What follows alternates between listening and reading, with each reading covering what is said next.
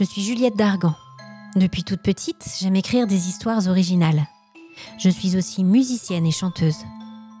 J'ai imaginé 25 histoires de fantômes, de créatures ou rencontres paranormales.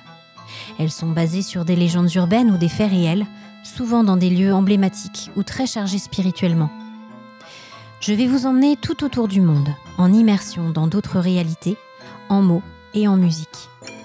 Alors installez-vous confortablement et suivez-moi pour découvrir mes rencontres surnaturelles.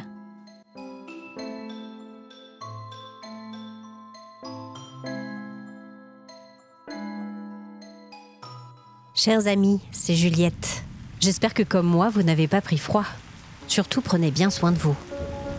Vous êtes de plus en plus nombreux à m'écouter à chaque nouvelle sortie sur le podcast.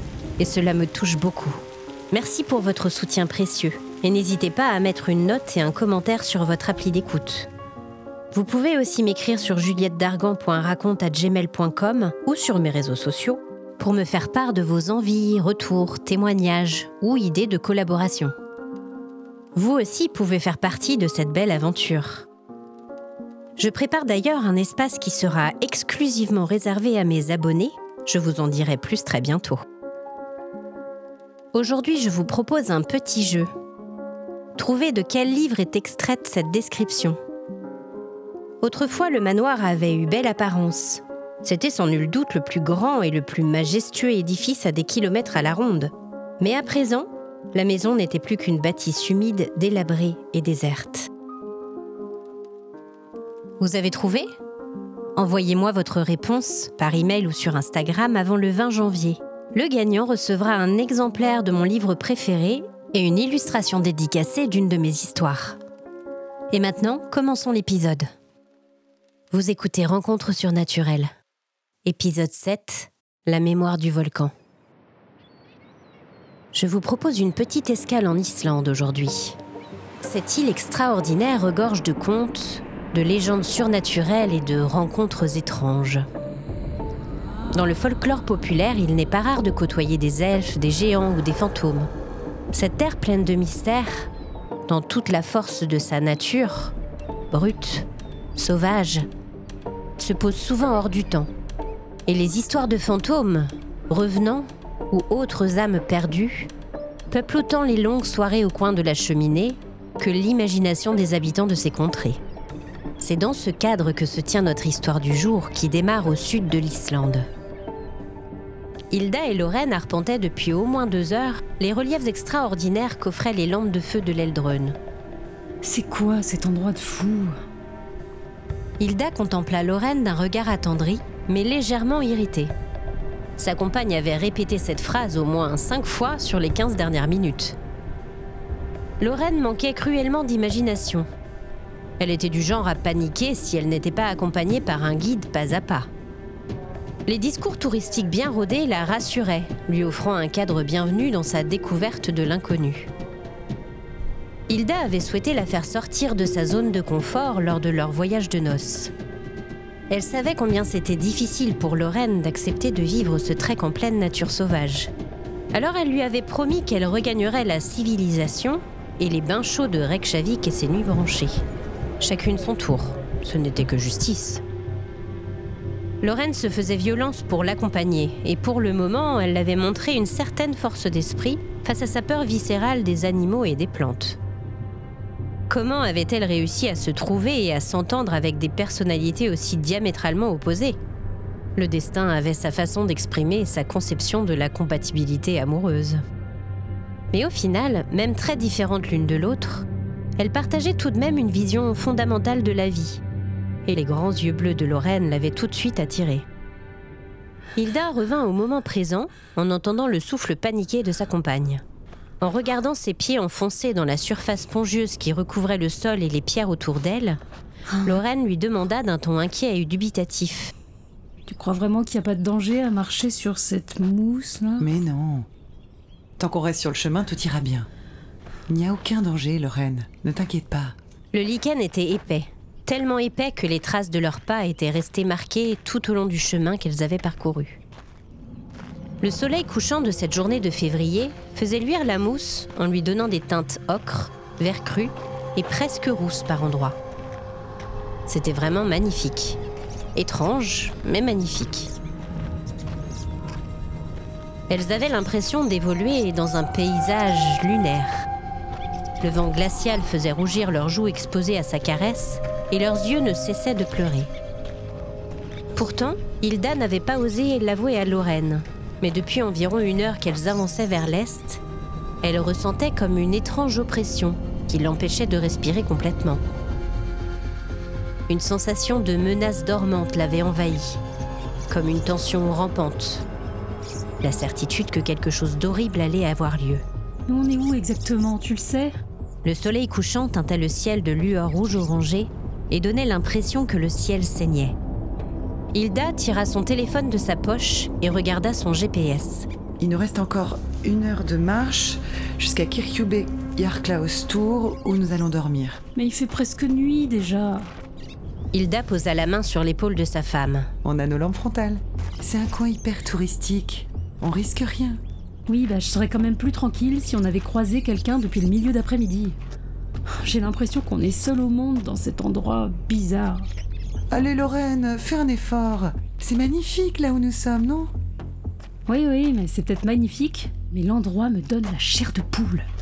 Je ne sais pas pourquoi, j'ai l'impression qu'il va se passer quelque chose. Elles continuèrent à avancer, suivant le chemin étroit qui serpentait entre les blocs de roche. La nuit était presque complètement tombée à présent. Soudain, Lorraine dit d'une voix presque soulagée. Il y a quelqu'un devant nous Hilda se redressa et se tendit sur la pointe des pieds pour mieux voir. Sa petite taille lui jouait toujours des tours. Effectivement, à une centaine de mètres devant elle, un homme marchait dans leur direction. Hilda fronça les sourcils. Sa démarche semblait étrange, incertaine, comme si l'homme vacillait ou titubait quelque peu. Quand elles furent suffisamment près, elles virent que l'homme était d'origine asiatique. Il avait le visage marqué et ses yeux vides et perdus ne semblaient pas parvenir à se focaliser sur le paysage autour de lui. Il passa à côté d'elles sans même les voir. Lorraine et Hilda se regardèrent les yeux écarquillés. L'homme portait un pantalon et un pull déchiré maculé de sang. Son teint gris, presque bleu, était inquiétant. Il avait l'air... Oui, il n'y avait pas d'autre mot pour décrire cette impression. Il avait l'air mort. Lorraine essaya de l'approcher et lui dit d'une petite voix. Monsieur?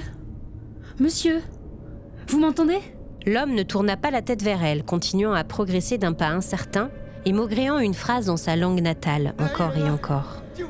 Hilda essaya à son tour. Monsieur? Monsieur? Vous êtes blessé? On peut vous aider? Cette fois-ci, l'homme répondit, sans pour autant les regarder davantage. Accident. Accident.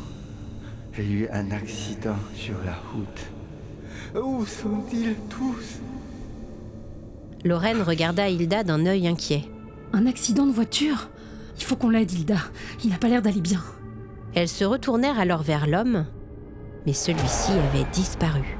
Mais où est-ce qu'il est passé? Hilda? Oh, C'est pas possible C'est complètement dégagé sur plusieurs centaines de mètres. Il était juste là Il peut pas avoir disparu Hilda fit quelques pas dans plusieurs directions pour s'assurer que l'homme s'était vraiment volatilisé. La voix angoissée de Lorraine perça l'obscurité environnante. Oh, J'aime pas ça, Hilda. On peut s'en aller, s'il te plaît. Je suis morte de peur. Hilda prit sa femme par la main pour la rassurer, et elles reprirent leur progression vers la petite ville dont on apercevait les lumières au loin. Soudain, le sol se mit à trembler sous leurs pieds, et un grondement lointain fit vibrer l'air autour d'elles. Qu'est-ce que c'était ça, Hilda J'en sais rien, mais t'as raison. Il vaut mieux qu'on s'attarde pas. Elles accélérèrent le pas.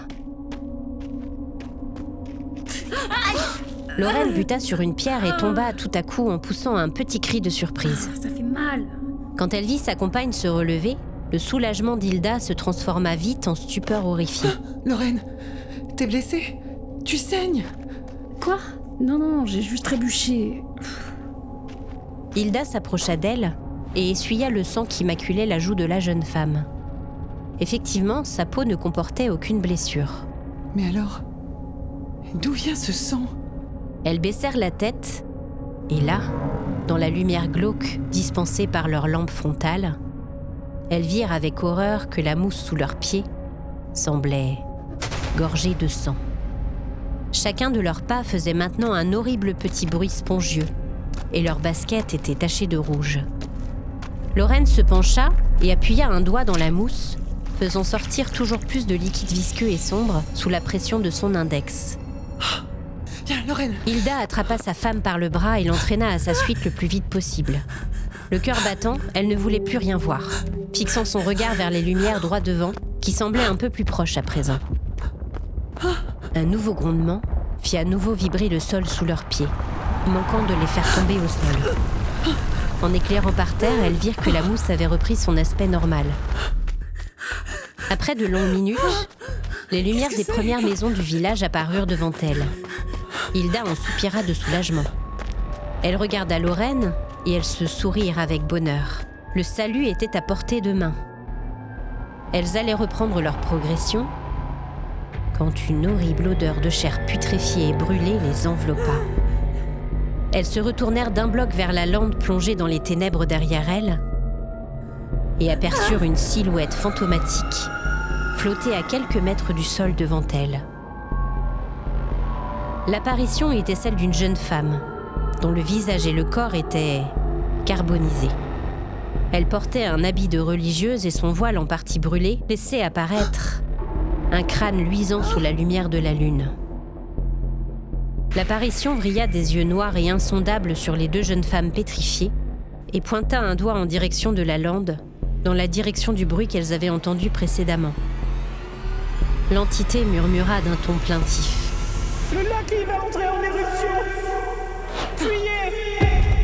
Hilda et Lorraine ne se le firent pas répéter deux fois. On rentre, Hilda, viens Elles prirent leurs jambes à leur cou et coururent droit devant elles jusqu'à distinguer dans la grande rue principale la pancarte colorée de la maison d'hôte dans laquelle elles allaient séjourner. Elles pénétrèrent tremblantes et pâles dans le bâtiment et surprirent leur hôte qui s'avança inquiet vers elles. Bonjour. Lorraine s'écroula sur le canapé du salon et se mit à pleurer, ses nerfs mis à rude épreuve. Là, tout va bien. Hilda la réconforta tout en racontant leur périple étrange à travers la lande. Leur hôte les regarda toutes les deux d'un air songeur. Vous ne nous croyez pas Non, non, c'est c'est pas ça. Nous sommes le 7 février aujourd'hui. C'est effectivement l'anniversaire de l'éruption du Laki en 1784. Ce fut l'un des événements les plus meurtriers de l'histoire. Cela a causé une famine terrible en Islande et dans de nombreux pays d'Europe, de par les émanations de gaz et de fumée dans l'atmosphère. Je suis pas étonné qu'un tel événement, ayant un impact aussi fort, dramatique, puisse avoir marqué l'histoire et le monde d'une sorte euh, d'empreinte spirituelle. Cela a causé la mort de centaines de milliers de personnes euh, un peu partout dans le monde. Les deux jeunes femmes se regardèrent bouche bée. Elles étaient très étonnées de voir la simplicité et le naturel de la réponse d'Earn, le propriétaire de la maison. Mais Earn leur fit un sourire rassurant. Vous savez, ce n'est pas la première histoire de fantôme que j'entends. Nous, les Islandais, nous accordons beaucoup d'importance à la nature, à la place de chaque chose et à celle du monde spirituel. Nos légendes sont bercées par les échos des rencontres avec le petit peuple caché, les elfes. De très nombreuses histoires de fantômes ou rencontres surnaturelles font partie de notre histoire, notre folklore. Je n'ai jamais rien vu de mon côté, mais je n'ai pas de mal à vous croire. Nous sommes entourés de forces extraordinaires au quotidien. La force de la terre, des volcans, du vent, de la nature. La frontière entre le naturel et le surnaturel est fine face à toute cette puissance. Vous ne pensez pas? Hilda hocha la tête pensive. Mal à l'aise face à cette conversation trop étrange à son goût, elle voulut obtenir des éclaircissements sur ce qu'elle venait de vivre. mais et l'homme d'origine asiatique Earn lui sourit à nouveau. Eh bien, on dit que la nuit de l'anniversaire de l'éruption du Laki, les âmes des morts sont réveillées et qu'il n'est pas rare de faire des rencontres étranges sur la lande. Il y a quelques années, un car s'est renversé. On transportait des touristes chinois qui allaient en excursion sur l'Eldron. Malheureusement, l'un d'eux, un homme, a perdu la vie dans l'accident. Et la religieuse? Ah oui, la religieuse. c'est une vieille légende, presque contemporaine de l'éruption du volcan.